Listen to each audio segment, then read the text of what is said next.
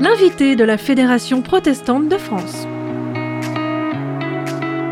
Bonjour à toutes et à tous. Comment le scoutisme protestant a influencé le parcours d'Elsa Bounot? La question que toute la France se pose. Bonjour Elsa Bounot. Bonjour. Vous êtes la directrice de la Fondation du protestantisme et le 23 juin dernier, vous avez reçu la médaille de l'Ordre national du mérite. À cette occasion, vous avez longuement évoqué votre parcours dans le scoutisme comme source d'inspiration. Alors il y a eu l'engagement euh, adulte dans le scoutisme où vous avez été responsable et, et même euh, présidente euh, des éclaireuses et éclaireurs unionistes de France, donc euh, et la du branche scoutisme français. voilà la branche protestante du scoutisme français. Et ensuite, il y a une rotation qui fait que chaque association du scoutisme français prend la présidence pour trois ans de la fédération. Ça a été le tour des éclaireurs unionistes et à ce moment-là, mon association a fait le choix de m'y envoyer. Euh, Qu'est-ce qu'on trouve, qu'est-ce que vous avez trouvé dans le scoutisme qui n'existe pas forcément ailleurs? Eh ben, euh, c'est c'est le fait que c'était une intuition incroyable euh, qu'a eu Baden-Powell quand il, quand, il, quand il a lancé ce mouvement, mais c'est vraiment cette, cette dimension euh, de développement personnel euh, un peu tous azimuts, c'est-à-dire à la fois évidemment sportif, on, on se développe parce que on court, on saute, on joue, euh, on grimpe dans les arbres, on Et porte c'est des choses important lourdes. pour c'est- euh, les enfants notamment très citadins par exemple. Voilà, ça c'est, je l'ai vu à Paris quand j'ai été chef à Paris. C'est Mhm. bien de sortir et de et de se confronter aussi de physiquement à Mhm. soi, euh, un, rapport euh, aux autres. On, on l'a dit. Alors aux autres, euh, ça va même même dans une association uniforme, j'allais dire dans, dans sa dans sa composante spirituelle, il y a une diversité folle entre un garçon, une fille en termes d'âge, en termes de en termes de classe sociale, euh, et donc euh, et donc là il y a cette rencontre de l'altérité, elle est très forte, et, et, et évidemment aussi un développement spirituel. Euh, je me rappelle quand moi aussi j'animais une petite émission de radio pour le scoutisme sur fréquence Ça protestante se discute. ça se discute, euh, d'une petite fille qui était venue témoigner, qui disait à l'école biblique j'apprends euh, la vie de Jésus et au louveteau je la mets en pratique. c'est bah, beau ça. Ah ben voilà, Alors, moi cette, cette, cette petite phrase elle me donne encore beaucoup d'émotions, mais effectivement il y a aussi un- une part spirituelle euh, Oui. dans- dans- de développement personnel dans le scoutisme. Et voilà, et cette pensée de quelque chose de, de, de très global, euh, on le retrouve, euh, on le retrouve dans assez peu d'endroits. Euh, même si l'éducation populaire au sens large tend effectivement à, Mhm. à permettre aux jeunes de se développer dans beaucoup de composantes. Euh, voilà, le, le scoutisme, c'est quelque chose de particulier et, euh, et effectivement, au cheval, même si on s'engage avec des copains à monter à cheval, à revenir, à s'occuper d'un animal, euh, et qu'on est en communion avec la nature qui nous entoure, il, il- il manque quand même cette dimension spirituelle qu'on trouve dans le scoutisme. Et qui peut se transformer peut-être dans un, un élan de, de souhait de transformer le monde. On retrouve un peu ces valeurs dans le scoutisme euh, notamment unioniste. Dans le scoutisme de manière générale, euh, mais effectivement, dans le scoutisme unioniste, c'est par là que moi je suis passée. Mais effectivement, il y a cette idée euh, de laisser le monde euh, un peu meilleur que, que, que celui qu'on a rencontré. Il y a aussi euh, des grandes notions euh, d'optimisme. euh, alors qu'on est dans un moment où, où voilà où l'anxiété l'éco-anxiété euh, qu'on- commence à, à dominer un peu euh, nos esprits Mhm. il y a euh, cette idée que on peut y arriver, on peut le faire. Euh, alors effectivement, on fait pas le poids face à une multinationale, euh, mais mais mais que collectivement, on peut changer des choses et déplacer des lignes. Il faut aussi parler peut-être du scoutisme protestant dans son ensemble. Euh, On a évoqué le scoutisme unioniste. Euh, il y a d'autres associations de scoutisme protestant que vous avez pu euh, côtoyer également. Euh, Est-ce qu'on peut en parler très rapidement? Non, alors il y a plusieurs associations de scoutisme protestant. La Fédération protestante de France avait d'ailleurs lancé des dynamiques pour un travail partenarial entre ces différentes associations. Il y a des choses qui se poursuivent encore. Pendant, pendant un certain temps, on a fait par exemple des, des, diplômes de brevet d'aptitude aux fonctions d'animateur ensemble. Euh, il y a des voilà, je sais que localement il y a des rencontres et je m'en je, m'en réjouis parce que effectivement il y a de la diversité. Alors effectivement pour ces associations là les choses doivent être un peu plus difficiles que pour le scoutisme unioniste qui est reconnu euh, par l'État et qui euh, bénéficie d'agréments de, sans trop de difficultés. Mhm. Voilà, et donc je pense que la solidarité se doit de se jouer euh, vis-à-vis de ces associations. On a parlé de transformer le monde, une valeur scout. Qu'est-ce que vous, vous voulez transformer dans notre société aujourd'hui? Moi, j'ai des sujets qui me sont particulièrement, particulièrement chers et sensibles, euh, en particulier, euh, et c'est ce que j'ai dit pendant le, la remise de médaille, euh, c'est la question de la jeunesse au sens large. Aujourd'hui, les jeunes, les 18-25 ans, sont frappés de plein fouet. à la fois par la crise sanitaire et par une réelle paupérisation. Mmh. on n'est plus tout à fait dans un monde dans le monde que j'ai moi-même vécu euh, il y a 20 ans quand j'étais étudiante, où on pouvait vivre dans un petit studio, dans, un, dans une ville, dans une métropole, mhm.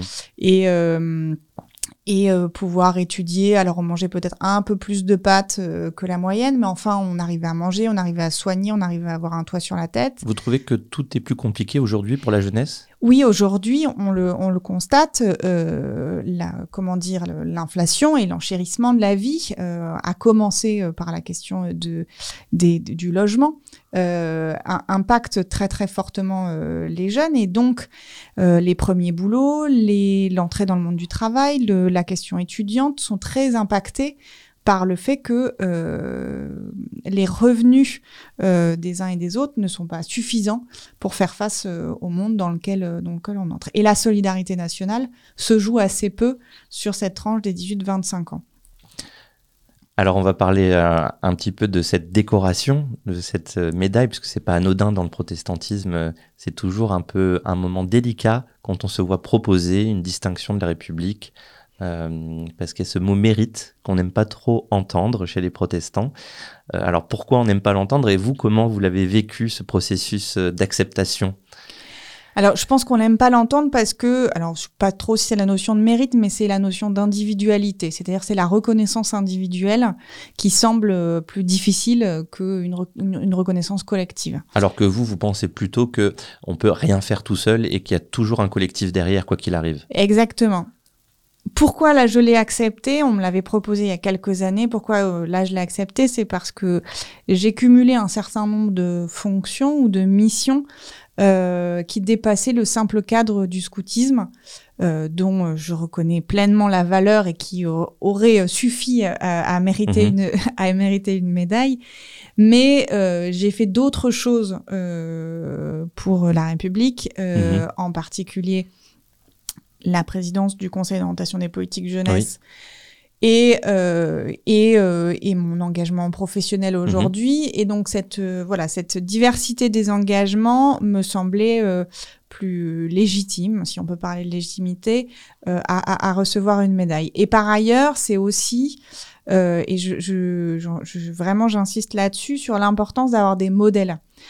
Euh, et il y a un certain nombre d'engagements que j'ai pris dans ma vie en me disant que euh, j'incarnerai euh, des modèles euh, pour d'autres jeunes femmes derrière moi et mhm. que par ailleurs, j'essuyais aussi les plâtres pour elles. Devenir présidente des éclaireuses unionistes à moins de 30 ans a pas été simple et, et pour certains, il y a des gens qui l'ont qui se sont demandé si j'aurais les capacités de l'être, euh, en particulier des femmes, et ça c'est très questionnant sur euh, la sororité. Mhm. Et, euh, et, donc je me suis dit que euh, en prenant cet engagement et, en, et, en, et peut-être en subissant un certain nombre de critiques, d'autres femmes derrière moi ne les auraient pas subies. Et a priori c'est le cas. La présidente des Éclaireuses et Clariniste aujourd'hui, Suzanne Chevrel, n'a pas eu de problème en interne quand sa candidature a mhm. émergé.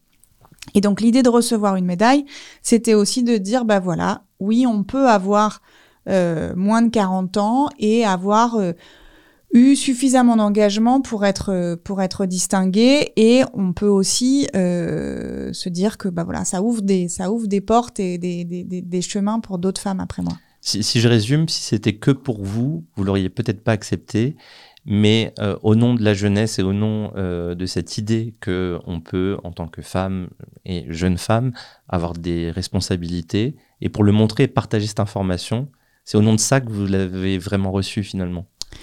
Oui, c'est au nom de ça, et parce que quand même, ça veut dire qu'on nous offre une tribune où pendant 20 minutes, on peut dire ce qu'on a envie de dire, à la fois remercier les gens, et ça Mhm. c'est c'est assez rare en fait. On prend assez rarement le temps de s'arrêter et de dire merci. Et donc moi, j'ai pu remercier un certain nombre de personnes, ma famille, mes amis, euh, le- les, les associations avec lesquelles euh, et les membres des associations avec Mhm. lesquelles j'ai pu euh, j'ai pu œuvrer, les salariés aussi. Et et on peut aussi porter une parole politique. Voilà. Et, et c'était pour moi un moment où je pouvais le faire. Et puis vous avez même aussi témoigné de votre foi.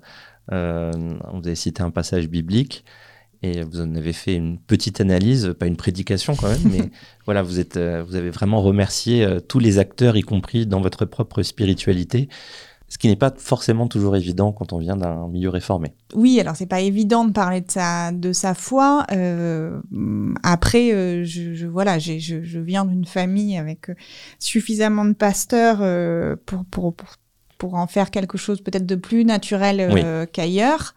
Euh, même si c'est pas aussi simple que ça, mais en tout Ouais. cas plus naturel. Et puis euh, et puis euh, et ça c'est très important. J'ai mon, mon conjoint est catholique Mhm. et, et donc à son contact j'ai appris à parler de foi beaucoup plus que euh, ce que je ne pouvais le faire avant de le rencontrer.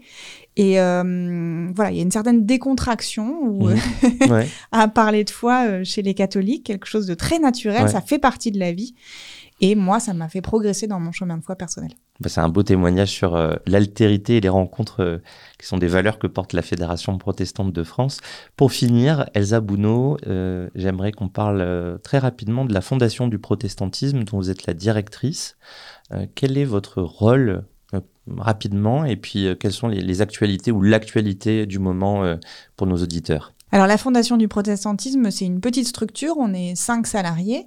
Donc euh, mon rôle principal est de manager une équipe salariée et de euh, d'accompagner les travaux des, des bénévoles et de mettre en œuvre les décisions politiques euh, qui sont prises par le Conseil et le bureau et les instances euh, de manière plus large de la Fondation du, du protestantisme. Donc c'est c'est ça mon rôle au quotidien. Et les actualités, d'abord, euh, c'est euh, un changement de président, et vous avez d'ailleurs, je crois, reçu euh, Oui, le Antoine. Durleman. Voilà, le nouveau président, avec euh, la rédaction d'un nouveau euh, plan stratégique Mhm. pour euh, insérer la fondation euh, dans euh, dans dans dans les dans les nouvelles années qui Mhm. s'ouvrent devant nous parce que nous venons d'avoir 20 ans et donc on se projette dans l'avenir et dans les grands enjeux qui traversent aujourd'hui la fondation d'abord la solidarité internationale avec solidarité protestante Mhm. et euh, en particulier le conflit en Ukraine pour lequel on a collecté récemment des fonds. Et euh, alors, on, on a déjà euh, dépensé la totalité des fonds qui avaient été collectés, hein, un peu plus de 150 000 euros, donc ça c'est très bien, on est très heureux. Je l'espère euh, encore une générosité qui pourra s'exprimer pour qu'on puisse soutenir en particulier les associations qui ont fait de l'accueil ici Oui. en France. Alors pour, euh, pour faire court et pour résumer, euh, puisqu'on est en fin d'interview, euh, vous collectez sur des projets via la plateforme Solidarité Protestante et euh, vous redistribuez ensuite à des partenaires de confiance que vous sélectionnez sur des actions précises menées sur le terrain, comme en Ukraine. Là, c'est l'un des projets dont vous avez parlé et euh, pour l'accueil des Ukrainiens. Voilà, Ukraine, Haïti, Madagascar, voilà, il y a plein de, il y a plein de pays comme ça avec lesquels on, travaille, et, euh, et aussi la France. La crise Covid, par exemple, a montré la générosité des protestants et qui a pu s'exprimer à travers de Solidarité protestante, et on a pu soutenir beaucoup d'associations comme ça. Merci beaucoup Elsa Bounot pour votre témoignage. Vous pouvez retrouver toutes ces informations sur euh, Solidarité protestante et sur la Fondation du protestantisme sur fondationduprotestantisme toutattaché.org. Euh, pour les éclaireurs et éclaireuses unionistes de France, eeudf.org. Et vous pouvez retrouver la vidéo du discours de remise de médailles sur la page protestant.org, l'article du 19 juillet dernier. Merci beaucoup d'avoir été en notre compagnie. Vous pouvez réécouter cette émission sur toutes les plateformes de podcast. À bientôt pour un nouvel invité de la Fédération protestante de France. L'invité de la Fédération protestante de France.